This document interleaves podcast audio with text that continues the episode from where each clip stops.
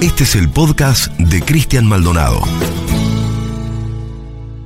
Ayer se cumplieron 100 años del nacimiento de uno de los más grandes pedagogos que dio el siglo pasado. Paulo Freire, un verdadero genio, un pensador gigante que le abrió la cabeza y el corazón a millones de personas con su mirada sobre la opresión, la libertad, la desobediencia, la indignación, la esperanza, el pedagogo de los oprimidos, el maestro de los desarrapados del mundo, como él les decía.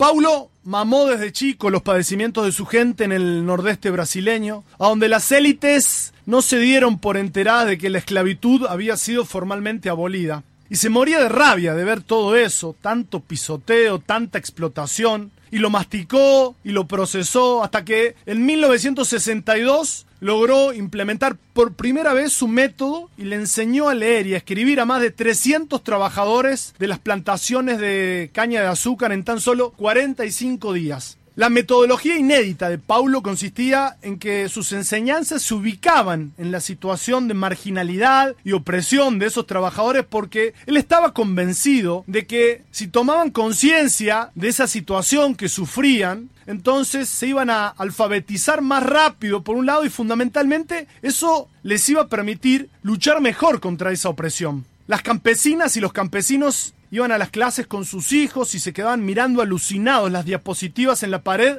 porque aparecían palabras que nombraban su realidad, su vida, su trabajo, sus pesares. Cómo se escribía azúcar, por ejemplo, a cuánto la vendían, quién se la quedaba. Campesinos que lo hacían lagrimear a Paulo porque le contaban la emoción que les había provocado, por ejemplo, ver escrito el nombre de su hija o escribir el suyo propio por primera vez en su vida.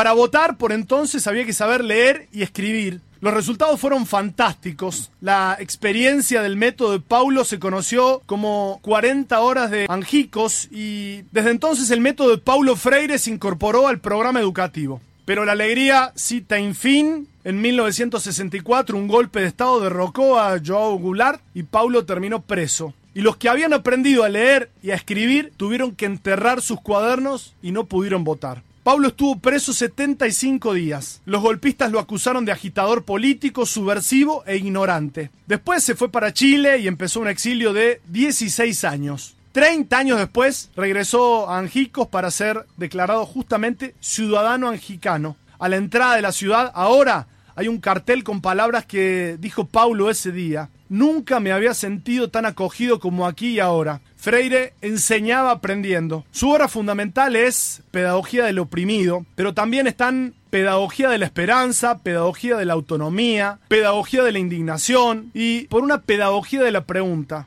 La pregunta como herramienta fecunda para la transformación social. Entonces Paulo indagaba, la imparcialidad no existe, decía. Todos somos orientados por una base ideológica. La pregunta es, ¿su base ideológica es inclusiva o exclusiva? Decía también, soy un intelectual que no tiene miedo de ser amoroso. Amo a la gente y amo al mundo. Y porque amo a la gente y al mundo es que peleo para que se implante la justicia social en lugar de la caridad. Por eso la derecha brasileña lo odia. Los terratenientes pedían exterminarlo por miedo a que promoviera la reforma agraria. O Globo llegó a decir que sus métodos eran demasiado subversivos. Cuando estaba en campaña, Bolsonaro dijo en público que él entraría al Ministerio de Educación con un lanzallamas para eliminar a Paulo Freire.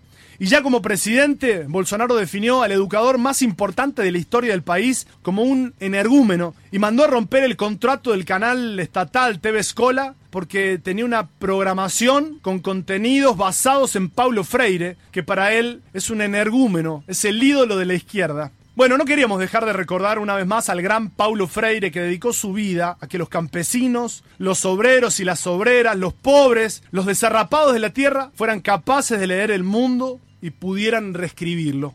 Ahora que vemos por acá a los mismos que legitimaron en sus medios el endeudamiento por 57 mil millones de dólares, convertidos en verdaderos exégetas del pueblo, explicándonos cuáles son las cosas que en realidad les importan a nuestros desarrapados de la tierra. Decía también, la tranquilidad de los opresores se basa en lo bien que la gente se adapta al mundo que ellos han creado y, sobre todo, en lo poco que lo cuestionan. Eu amo as gentes e amo o mundo. E é porque amo as pessoas e amo o mundo que eu brigo para que a justiça social se implante antes da caridade. Suscríbete al canal de Cristian Maldonado en Spotify para escuchar más episodios.